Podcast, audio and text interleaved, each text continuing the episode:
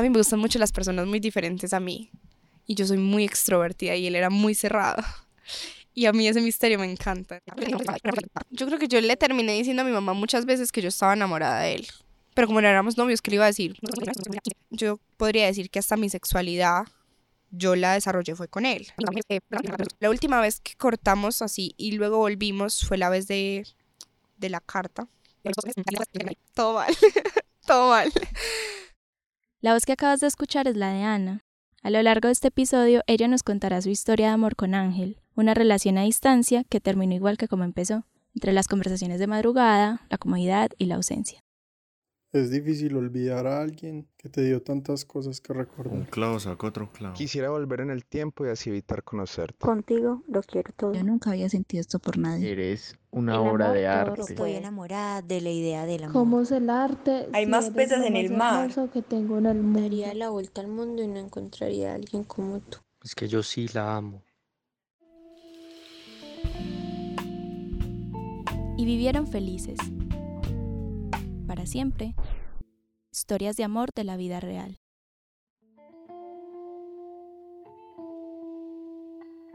Bienvenida, bienvenido y bienvenide a Y Vivieron Felices, para siempre, un podcast donde te contamos sobre tragas y tusas, de esas que se hablan a diario con los amigos o en redes sociales, porque siempre hay una foto, un dibujo, un tweet que te pone a pensar en tu propia historia.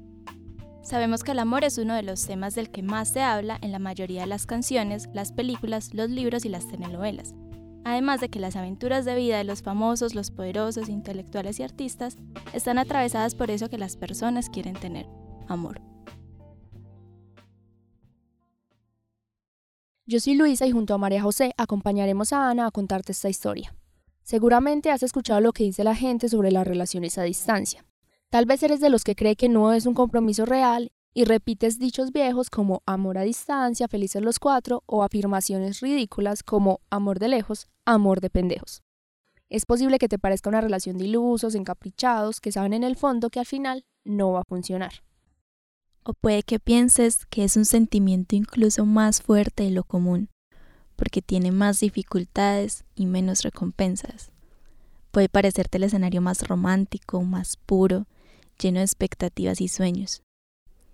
Yo soy María José y creo que es posible que tengas o hayas tenido tú también algo como lo de Ana y Ángel, correspondencia de un amor a distancia.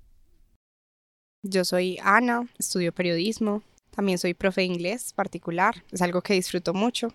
Yo creo que por la misma descripción de lo que hago, se ve que soy una persona bastante empática, me gusta mucho estar rodeada de personas, no soy una persona, la verdad, muy solitaria, no soy muy apegada a mi familia, pero porque pequeña no tuve muy buenas experiencias con eso, pero entonces precisamente cuando salí al mundo exterior como que empecé a desarrollar mi vida social de una mejor manera.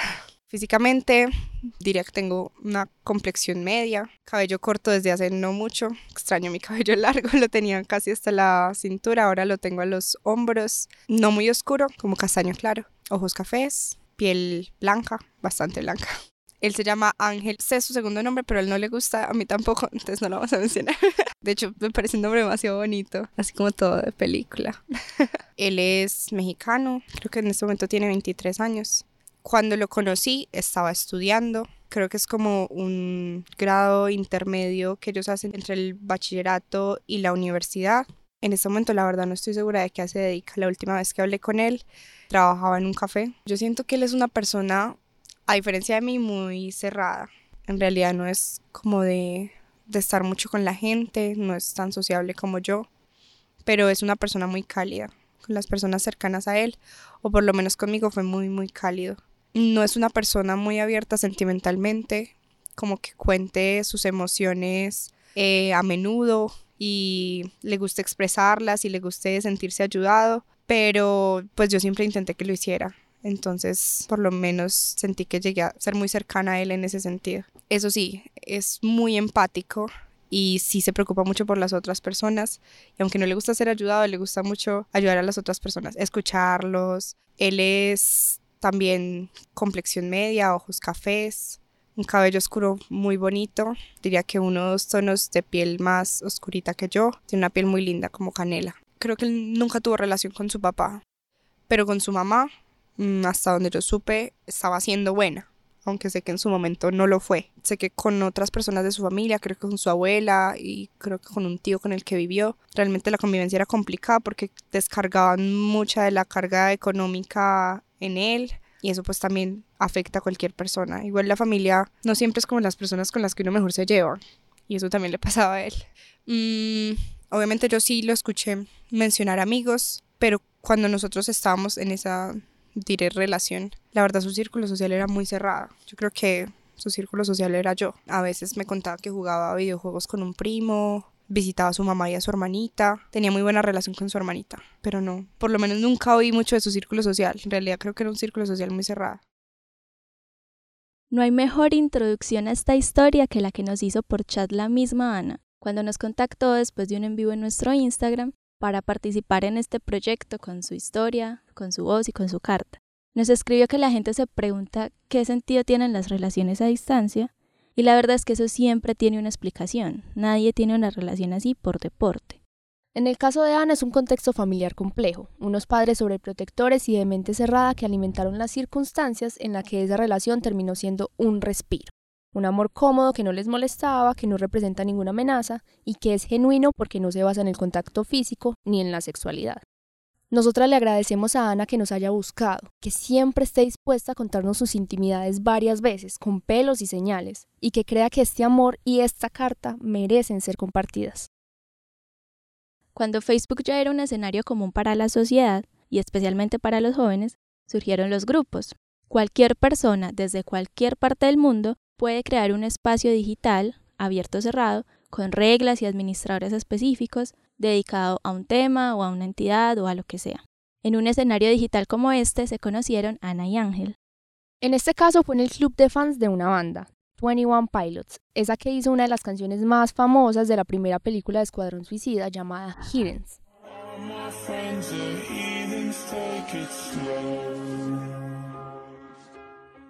En esos grupos cualquier persona desde cualquier parte del mundo puede pedir unirse e interactuar con los otros miembros desde su cuenta. A Ana y Ángel no les fue difícil identificarse, agregarse y escribirse. Nosotros nos conocimos, no sé hablar por años porque en realidad como que los años me pierdo, pero yo tenía 15 en ese momento, yo tengo 19 años, él tenía como 4 años más que yo y eh, nos conocimos por un grupo musical que nos gusta a ambos, se llama 21 Pilots y pues en realidad fue una bobada. Eh, yo empecé como a seguir esos grupos de gente que le gustaba la misma banda en Facebook. Luego se terminó creando un grupo de WhatsApp. Hice muy buenos amigos, nos llevábamos muy bien con ellos. Y por alguna razón él y yo terminamos hablando. A mí me gustó desde el principio. Pero yo siento que pues él no me vio así desde el principio. A mí me gustan mucho las personas muy diferentes a mí. Y yo soy muy extrovertida y él era muy cerrado. Y a mí ese misterio me encanta. Entonces yo puedo contarte mi vida en 15 minutos y yo de él no sabía nada, entonces yo le preguntaba cosas y él se iba abriendo, se iba abriendo, ya yo creo que después de unos meses, diría por ahí unos dos o tres meses, ya sí decía cosas que yo sentía que yo también le atraía. Y bueno, eso fue cuestión de tiempo. Teníamos evidentemente gustos muy parecidos y yo siento que lo que mantuvo la relación todo ese tiempo fue como la ilusión, obviamente, de conocernos. Porque ni yo tenía los recursos, ni él tampoco. Pero entonces era como, no, sí, yo quiero estudiar esto y trabajar en esto y viajar y conocernos. Para mí era una ilusión de niña. Tenemos que ubicarnos en lo lejos que estaban Ana y Ángel y qué tan caro les salía conocerse. No se trataba de vivir en los extremos de una ciudad o en departamentos lejanos, ni de hablar por redes mientras se ven algún fin de semana o en vacaciones. Estamos hablando de que entre ambos lugares hay dos usos horarios de diferencia y en el medio hay siete países. Es que la distancia entre Tijuana y Envigado es de 5.187 kilómetros, unas 9 horas y 10 minutos en avión. Y hoy, en la temporada fría de la segunda mitad del 2022, los tiquetes ida y vuelta están aproximadamente en 3 millones de pesos colombianos o unos 13 mil pesos mexicanos, es decir, tres salarios mínimos en ambos países. Para un estudiante de universidad pública clase media, eso es mucha plata. Nos queda claro que se encontraban en países que no comparten fronteras, pero Colombia y México sí comparten contextos parecidos en cosas como la música, las drogas, la religión, la corrupción y el machismo. Tal vez eso hizo que se entendieran mejor. 13 de mayo 2019. Espero que entiendas mi letra fea. No sé cómo empezar a escribir esto. Espero que no te resulte tedioso. Lamento mucho lo que pasó. De verdad lamento no ser la persona que querías que fuera. Ya no sé cómo evitar que te vayas, así que ya no intentaré evitarlo. Necesitas tiempo y yo lo entiendo. Debes saber que siempre voy a estar aquí, no importa nada de lo que pase desde ahora y no importa nada de lo que ha pasado. No sé cómo se me ocurrió la idea de escribir una carta, es algo loco, pero supongo que es una mejor manera de hablar de lo que sentimos. Las cosas andan mal y aunque ya no hablamos me ayudas. No he perdido la fe a pesar de todo. Sé que algún día estaremos juntos y que vamos a recordar esto como simples piedras, mientras bromeamos respecto a lo que hacíamos para llamar la atención del otro. Ha pasado algo de tiempo y creo que pasará aún más hasta la próxima vez que pueda decirte algo como esto. Te voy a extrañar mucho. A nadie nunca sentí extrañar tanto como lo hago hoy por ti. Acabas de escuchar a Sebastián, de quien sabrás más cuando narremos su historia de amor en otro episodio. A él le agradecemos por leer este y los demás fragmentos de la carta escrita a puño y letra por Ángel. Mis papás son muy creyentes, son cristianos, pero muy estrictos en el sentido como de, no, pues si usted va a tener un novio es porque se va a casar. Entonces, obviamente, una niña de 15 años con novio, no. De hecho, él y yo nunca nos llamamos novios. O sea, nosotros tuvimos una relación muy larga, como intermitente, pero no fuimos novios. Pero yo estaba, pues, perdidamente enamorada de él. Cuando nos empezamos a decir te amo, que fue ya después de varios, varios meses, pues ya mi objetivo era, no, yo tengo que ahorrar, tengo que buscar la forma de ir a visitarlo, pero mis papás no sabían que nosotros éramos, no sé si pareja, pues, pero que éramos algo, ¿cierto? Pero yo hablaba con él a las, hasta las 3 de la mañana, el horario en donde él vive, que es Tijuana, son como dos horas de diferencia normalmente. Y creo que a veces el horario cambia, nunca pude entender eso, pero a veces el horario cambia y no eran dos, sino una. Entonces cuando era una, súper bien, porque digamos yo trasnochaba hasta las 2 y él trasnochaba hasta las 3. Los trasnochos no coincidían mucho porque imagínense, uno trasnochaba hasta cierta hora y el otro le tocaba trasnochar dos horas más. Pero aún así, pues a nosotros no nos importaba, yo iba trasnochar al colegio. Te llevaste muchas cosas de mí y yo no tengo un placer para mi vida. No sé si estuvo bien basar todos mis planes en ti. Ahora simplemente no sé qué hacer. Me siento estúpido porque siento que no he dicho nada importante aún. Ya sabes, algo que amerite que este papel viaje miles de kilómetros hasta tus manos y valga la pena. Espero que pienses en mí cuando te sientas mal. Espero que las huellas que dejé en ti aún te ayuden a caminar. Estoy completamente seguro de que vas a estar bien y no vas a necesitar nada de este pobre chico que no se entiende a sí mismo, pero aún así intenta dar lo mejor de él mismo por ti. Eres una niña tan fuerte e inteligente, no existe nada que tú no puedas hacer Tú eres un ángel y has cambiado mi vida. Jamás olvidaré ningún momento que me regalaste. Por favor, nunca dejes que tu luz deje de brillar como lo hace, y menos por una persona que no te dio lo que tú te mereces.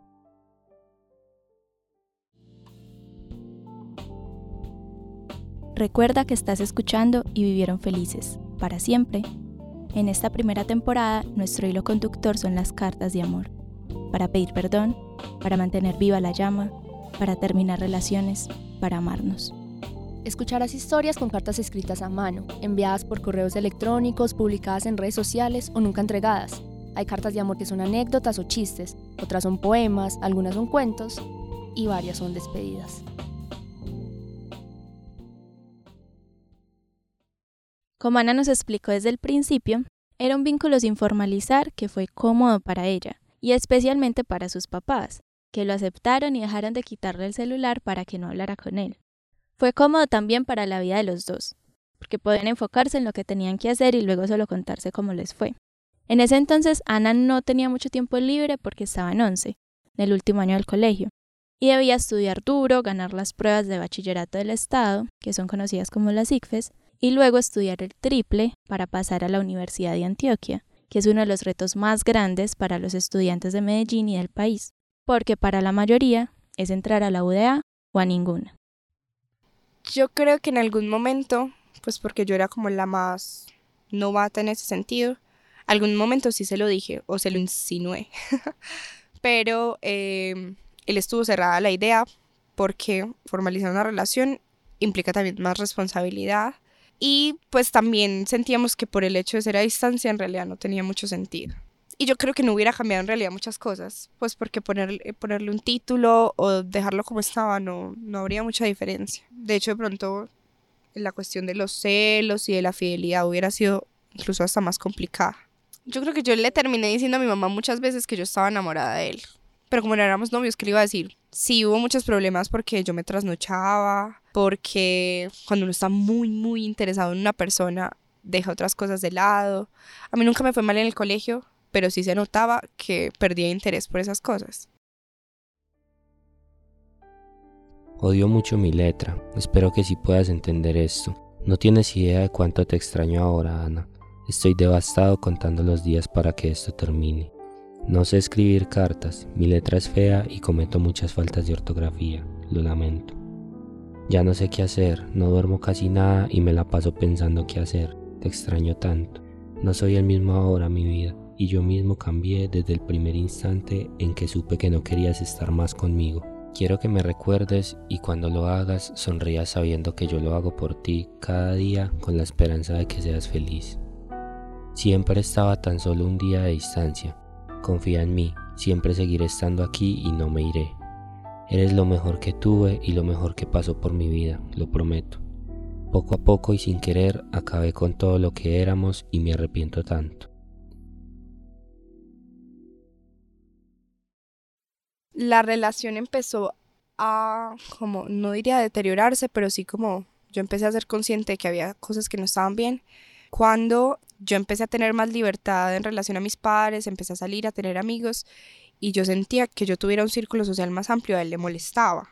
Ni siquiera era una cuestión de celos de que yo fuera como a dejarlo por otra persona, porque él sabía que no, pero sí como que yo tuviera un círculo social más amplio, él le incomodaba. Otra cosa que me incomodaba mucho era que en ese tiempo yo tenía una relación horrible con mi mamá, o sea, pero fatal. Y cuando yo hablaba con él y le contaba mis peleas con mi mamá, por más horrible que haya sido lo que mi mamá me haya dicho, yo sentía que él empatizaba con ella, o sea, como que él la victimizaba, como, como si yo estuviera haciendo las cosas mal. Y yo sé que cuando uno pelea, obviamente los dos están diciendo cosas hirientes, pero yo sabía en ese momento que mi mamá estaba siendo injusta conmigo. Yo era una niña de 15, 16, 17 años y las peleas que yo tenía con mi mamá no eran normales. Entonces, esas cosas a mí me producían mucha angustia porque yo no tenía como con quién contar yo no quería estar en mi casa, la verdad. Entonces, mm, mi escape era él. Pero entonces al final yo decidí no contarle más cosas respecto a mi mamá porque él se ponía a veces del lado de ella. Eso me daba mucha rabia, mucha rabia. Y pues yo soy consciente de que él tuvo una niñez mucho más complicada que la mía y hay realidades mucho más complicadas que las de nosotros. Pero yo siento que eso nunca es una excusa para uno minimizar los problemas del otro. Yo siento que es uno ser consciente de que las realidades son muy distintas y lo que te puede afectar a ti puede que no afecte a otra persona y viceversa. Entonces él no se ponía en mis zapatos y eso empezó a deteriorar la, la relación. Nosotros dejamos de hablar varias veces y siempre sentía que era yo la de la culpa yo me acuerdo que incluso tuve, pues en esas veces en las que dejamos de hablar y yo empecé a expandir mi círculo social, yo me metí a clases de teatro, me metí a clases de escritura, empecé a conocer gente, iba a un lugar muy chévere que había en Envigado, que lastimosamente lo quitaron, que se llamaba La Viga House, y allá conocí un muchacho. Él tocó como en un evento, como en el cumpleaños de, de, la, de esa casa de la cultura. Mm, él era como percusionista con objetos no convencionales. Entonces, bueno, yo lo vi tocar y dije, no, este muchacho, no sé qué, qué lindo. Y terminamos hablando, terminamos siendo novios. Fue una relación muy corta, pero cuando uno sale de una relación que lleva tanto tiempo y entra a otra, a una perspectiva tan distinta, cuando ya hay contacto físico y muchas otras cosas que no tenía en esta relación, no sé, como que uno entiende muchas cosas. Aún así, después yo volví a hablar con él, volvimos incluso a lo mismo. Es una persona que yo he amado profundamente, yo creo que desde que em-, empezamos a conversar, porque a pesar de lo que he dicho antes, en otras cosas él era muy empático. Para mí era tan significativa esa relación que yo perdía el interés muy rápido en otras personas. Nosotros habíamos hablado muy claramente en si tú llegas a enamorarte de otra persona, está bien, pues la idea es que vos seas feliz, yo también, eh, y nos íbamos a apoyar. Y yo recuerdo una vez que él creo que todavía estaba en clase en ese tiempo, imagínate, eso fue bien reciente a cuando empezamos a hablar. O sea, ya habíamos dejado súper claras las cosas. Y él se interesó por una chica de la clase de él. Yo lo motivé a que le hablara, le dije que estaba bien, que yo no iba a molestarme, de hecho lo, lo hice de manera muy sincera. Obviamente no es que no fuera doloroso, pero para mí era importante que él que se sintiera interesado por otras cosas porque él es muy depresivo, pues yo creo que todo el mundo sabe que la depresión hace a la persona perder el interés por todo y que él otra cosa lo motivara para mí era importante. Entonces yo lo pues sí, lo incité y no sé qué, y al final como que las cosas no funcionaron. No funcionaron, no, incluso creo que la chica como que jugó con él y lo hirió y fue horrible. Y yo lo apoyé en eso. Entonces yo salí con un chico y nos besamos. Y yo decidí ser sincero con él, como mira, pasó esto con esta persona, esta persona me está interesando, no sé qué. Ah, de hecho, esa fue una de las veces que dejamos de hablar. Él enloqueció, pues él no podía creer que yo le hubiera hecho eso. Eh, al contrario de lo que yo hice, ¿cierto? fue muy complejo, muy complejo porque él en realidad nunca aceptó que la reacción que él tuvo estuvo mal. Él creía que si yo lo amaba, pues nunca vida hubiera hecho eso. Pero bueno, igual cuando las cosas no funcionaron con este chico, yo volví a él, incluso arrepentida, mejor dicho, todo mal, todo mal. Imagínate que no has conocido a la persona de la que estás enamorada. No la has mirado a los ojos, no la has tocado, no la has besado. Y sabes que no puedes, pero eso no quiere decir que no tengas ganas de hacerlo. Tal vez por eso tengas más ganas.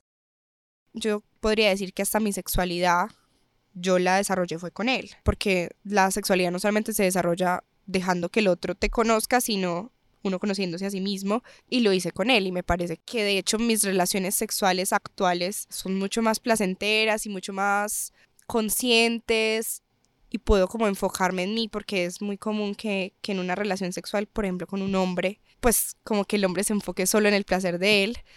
Y eso me enseñó a darme mi lugar, por lo menos en ese aspecto. Las cosas casi nunca salen como uno quiere que salgan, pero tú eres distinta y confío en que las cosas me van a llegar hasta aquí. Aún imagino el día en que por primera vez te tenga en mis manos, toque tus mejillas, te abrace tan fuerte como pueda y te bese hasta que nos cansemos. Las cosas han cambiado mucho, pero cambiar no siempre significa empeorar, a veces cambiar está bien. Mientras exista amor, ningún cambio es realmente malo. Alguien me dijo que no te dejara ir, pero no estoy seguro de hacerle caso. Me dijo que siguiera intentando porque tú de verdad me querías. Incluso mi madre piensa lo mismo y aún así siento que no sé cómo ni debería seguir molestando. Hice una playlist para ti, pero no sé cómo hacer que la escuches sin mandártela yo mismo. Me mantienes con vida casi literalmente, y las cosas son un asco aquí y ahora. Quisiera pedirte salir un rato, caminar por el parque y tomar un café después de clase. La última vez que cortamos así y luego volvimos fue la vez de, de la carta. Mm, nosotros tuvimos una pelea, en realidad ni siquiera recuerdo por qué, que yo creo que en ese momento yo me sentía culpable, pero al parecer él también se estaba sintiendo culpable. Y él, esto es muy gracioso, esto yo creo que él ni siquiera lo sabe. Él escribió a mi mejor amiga para pedirle mi dirección, para mandarme una carta, una carta espectacular. Pero mi mejor amiga es una persona muy responsable. Eh, bueno, mi mejor amiga de, de esa época, ella me escribió, ella me dijo, Ana, me está escribiendo él, me está pidiendo tu dirección, yo no puedo darle tu dirección sin preguntarte. Me parece sumamente irresponsable. Yo le dije, tienes razón, pues está bien que me lo hayas preguntado, a pesar de que haya arruinado la sorpresa, porque lo que traía la carta ni siquiera yo lo sabía. Entonces ella me dijo, pues si quieres, yo te doy la contraseña de mi Facebook y hablas tú con él.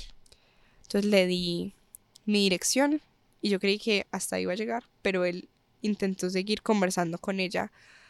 No sé si por lo mismo de que él no tenía con quién hablar, pero Mm, se desahogó con ella, le contó todo lo que sentía respecto a mí, que él no podía creer que me estaba perdiendo. Incluso creo que me acuerdo de, de un mensaje en específico que le decía como, es que la carta va a llegar, ella la va a leer, se, da cuenta, se va a dar cuenta que todo fue un error y vamos a volver a hablar. Claro, yo era la que estaba respondiendo, entonces para mí era como fue madre, ¿qué estamos haciendo? Pasamos como un mes así, él creyendo que estaba hablando con mi mejor amiga y estaba hablando conmigo, hubo un momento en el que literal él se iba a rendir, porque la carta tardó mucho en llegar. tardó un mes larguito en llegar. Entonces tanto él se estaba desesperando como yo. Y yo decidí hablarle. No sé si fue demasiado evidente, como que ella me hubiera dicho, como que era yo quien estaba respondiendo, pero él estaba, estaba a punto de darse por vencido y yo le, le escribí. Arreglamos las cosas, volvimos a hablar y todo volvió a ser muy lindo. Bueno, había pasado mucho tiempo y si no lo hubiera estado esperando, pues no hubiera sido tan tortuoso, pero como yo sabía de la carta, eh, pues no me lo esperaba. Yo casi nunca me quedaba sola en mi casa porque mi mamá no trabaja, entonces ella siempre estaba ahí conmigo. Pero curiosamente, esa vez que llegó la carta, yo estaba completamente sola, la recibí. Yo creo que ni siquiera la había abierto, yo ya estaba llorando. Entonces yo la abrí y lo primero que vi era, o sea, la carta eran como tres hojas por ambos lados.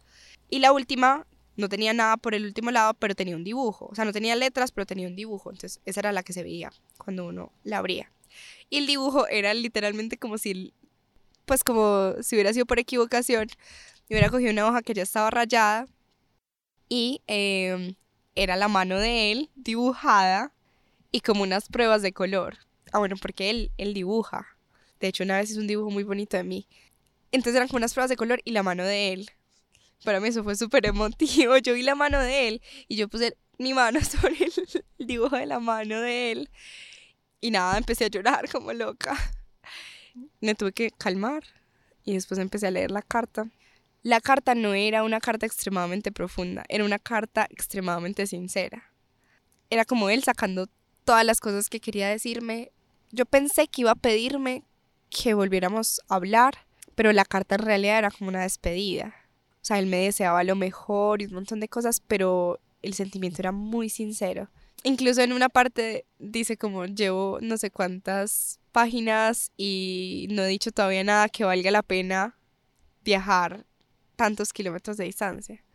Y no, no, fue demasiado lindo. Entonces, pero nosotros ya hablábamos cuando la carta llegó. Entonces, obviamente yo le escribí, mejor dicho, le conté pues que había sido muy muy emotivo y nada, fue muy bonito porque ya teníamos, o sea, ya habíamos vuelto a hablar y eso como que reforzó lo que teníamos y fue muy bello, fue muy bello. Ah, bueno, venía con una calcomanía. Mm, yo no había tenido Netflix antes de él y él me prestó su cuenta en ese tiempo. Ah, bueno, pues cuando empezamos a hablar recién, cuando salió Stranger Things. Entonces empezamos eh, a hablar, mm, pasó un tiempo, salió Stranger Things y él me prestó su Netflix solo para que yo viera la serie me enamoré de la serie y junto con la carta venía una calcomanía, un sticker de 11, pero con cara de Katrina. Entonces era súper significativo, era algo como que yo relacionaba obviamente a él porque Stranger Things ya lo relacionaba a él. Y pues lo de la Katrina a México, entonces era mucho más significativo, no sé, súper lindo. Y por la parte de atrás de, del sticker dice, te amo, Ana. Entonces es muy lindo.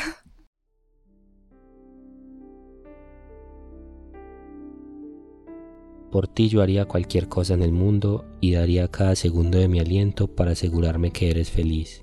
Quiero agradecerte por más que tan solo estar conmigo en mis momentos difíciles, también por dejarme ser parte de los tuyos, por cada palabra que me escribiste y por cada instante de voz que me permitiste escuchar de tus labios, por cada segundo que me dejaste ver tus ojitos a través de una fotografía o un video. Tú y nada más tú eres todo lo que quiero y necesito. Tú eres el lugar donde quiero estar, tú eres todo lo que quiero ver. Jamás existirá algo tan bello como tú en este mundo y por eso te doy gracias. Sueño cuando cada uno de mis deseos sean realidad. De verdad lamento mucho todo, Ana. Te pido perdón por arruinar todo, por lastimarte tanto, por hacerte sentir tan mal.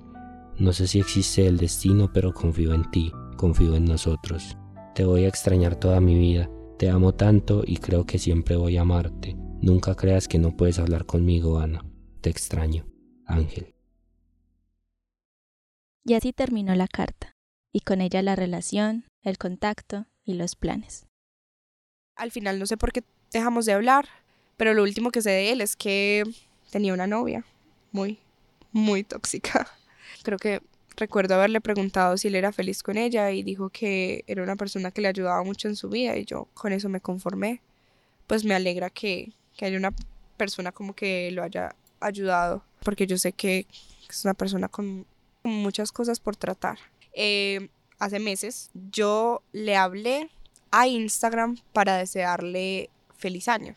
Habían pasado dos días del primero de enero, pero yo me acordé y le escribí feliz año. Y me respondió la novia. Me dijo que lo dejara en paz, que yo era una no sé qué, me insultó, me volvió mierda. Y yo le, yo era muerta de la risa, yo, pues esta loca, ¿qué le pasa? Le estoy deseando feliz año. la verdad, esa, esa chica me cae muy mal, porque yo entiendo, pues, que uno tiene cierto recelo con la expareja, pues porque uno sabe que son personas que se quisieron mucho y no sé, de pronto tiene miedo, pues no es razón para que me trate como me trató esa vez. Y yo le dije como, pues es que ahora le respondes los mensajes a tu novio que eh, ya después él se disculpó conmigo, dijo como no, es que en este momento estoy sin celular, estoy pues desde el celular de ella.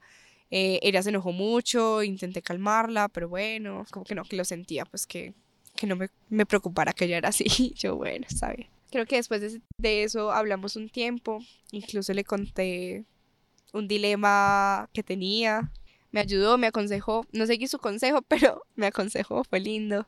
Y no, yo sé que por lo menos, pues como que acabó bien. Es una persona que tengo muy presente. Y yo sé que él también a mí. Entonces es bonito. Ellos no habían vuelto a hablar desde entonces. Ana nos contó la historia por primera vez el 16 de febrero del 2022 cuando todavía tenía el pelo largo.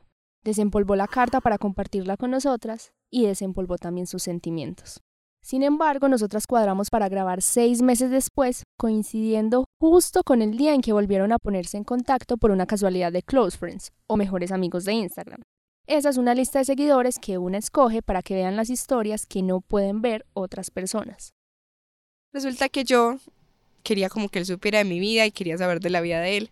Entonces lo que hice fue, lo metí a mi close friends. Normal, ¿no? Em, y a mí se me había olvidado que lo había metido a mi close friends. Igual casi no utilizo, no, no subo casi cosas a close friends. Y obviamente cuando uno está en close friends le aparecen primero los que están... Sí, primero las bolitas verdes que los otros. Entonces seguramente yo había montado otras historias él no las había visto y monté algo a Close Friends. De hecho, pues era, en realidad ni siquiera era algo relevante, no estaba hablando de mí, o sea, era una boba. Subí eso a Close Friends, me acosté a dormir y cuando me despierto como a las 3 de la mañana, porque a esa hora eh, rasca la puerta mi gato para que yo le abra, miro el celular y hay un mensaje de él que dice, ¿por qué me metiste a Close Friends? Y yo, pucha, no puede ser, no puede ser no voy a lidiar con esto ahorita, voy a seguir durmiendo, seguí durmiendo. A las horas cuando me desperté, el mensaje no estaba. Y yo dije una de dos, o lo soñé o estoy loca. Yo no pensé en que lo borro, dije, o estoy loca o lo soñé.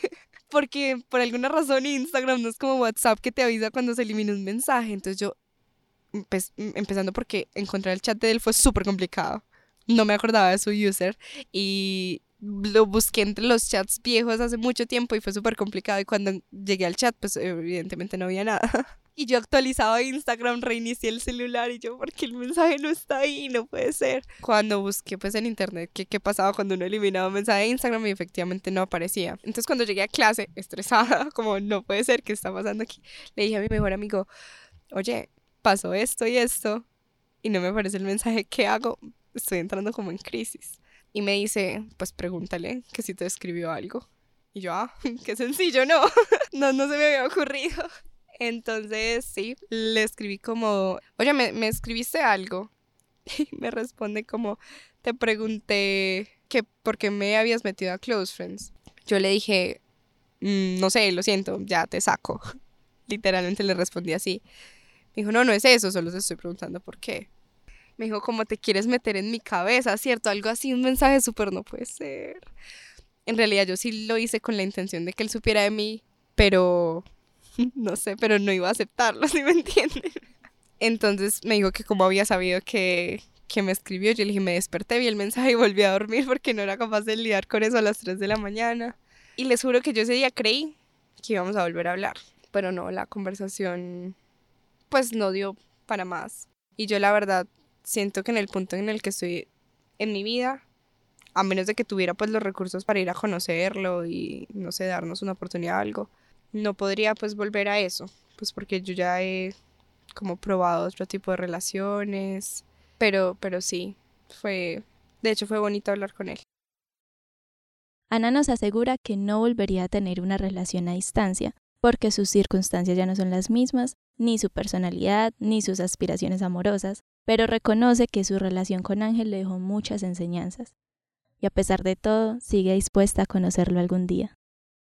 Yo creo que hay algo que me enseñó él que en la vida se me va a olvidar y es, pues yo, sé que suena muy obvio ahora, pero uno lo hace muy inconscientemente y es huir de los problemas.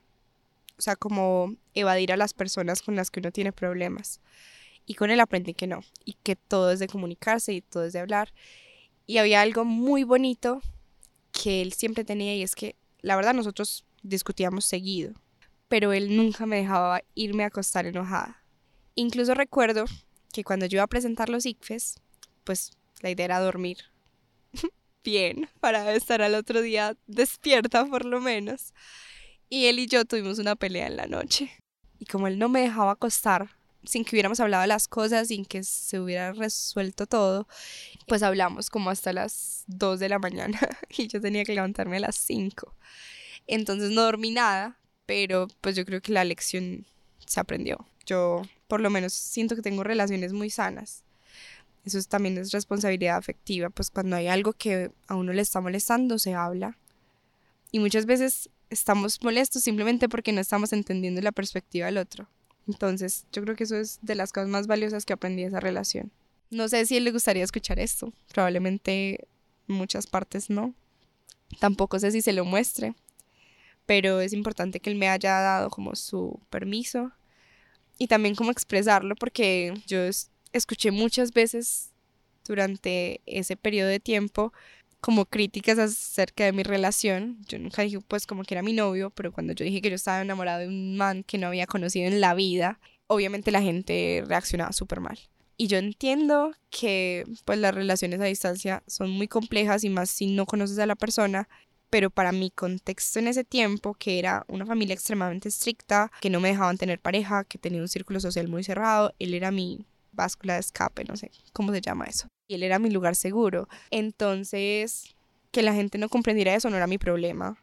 Y como les digo, yo ahorita no tendría una relación así.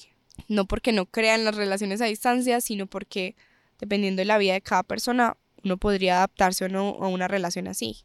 Y pues igual, pues yo no les voy a mentir, si yo tengo en algún momento la posibilidad económica, a mí me gustaría ir a conocerlo, porque fue una persona extremadamente importante, es una persona extremadamente importante en mi vida y me parece pues importante como ni siquiera mm, diría cerrar esa etapa, sino como cumplir esa, sí, como ese ideal. Pues yo siento que para tener 15 años yo afronté las cosas muy bien. Soy una persona que tiene una muy mala memoria. De hecho, yo todavía guardo pantallazos de esa época porque mm, siento que no me gusta olvidar las cosas que fueron. Y de hecho los miré hace poco y tengo como fresco todo eso y me hace sentir muy bien. Pues siento que, que yo di lo mejor y que no quiere decir que no haya habido errores, pero, pero para hacer una primera relación y una relación a distancia, no, pues qué maravilla. Esto fue Ana y Ángel, correspondencia de un amor a distancia. Somos María José Buitrago y Luisa Fernanda Betancourt quien te habla.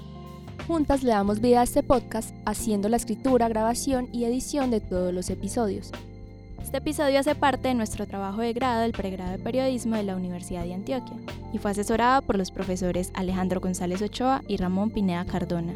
La carátula es del diseñador gráfico y tatuador Andrés Aldarriaga, que puedes encontrar en Instagram como arroba Andrés S-bajo. Agradecemos el apoyo del Laboratorio de Fonética y de, la Urbe, espacios de creación de la Facultad de Comunicaciones y Filología en donde grabamos esta temporada. Empecemos a tomarnos en serio el periodismo sobre el amor. Te invitamos a escuchar los demás episodios que hacen parte del podcast y vivieron felices, para siempre. Todo nuestro material sonoro puedes escucharlo en Spotify y otras plataformas. Y no olvides seguirnos en nuestras redes sociales como arroba y vivieronfelices.podcast, donde analizamos, leemos, reporteamos y fotografiamos el amor. Hasta la próxima historia. ¿Se imaginan que nos conozcamos y haya parte 2?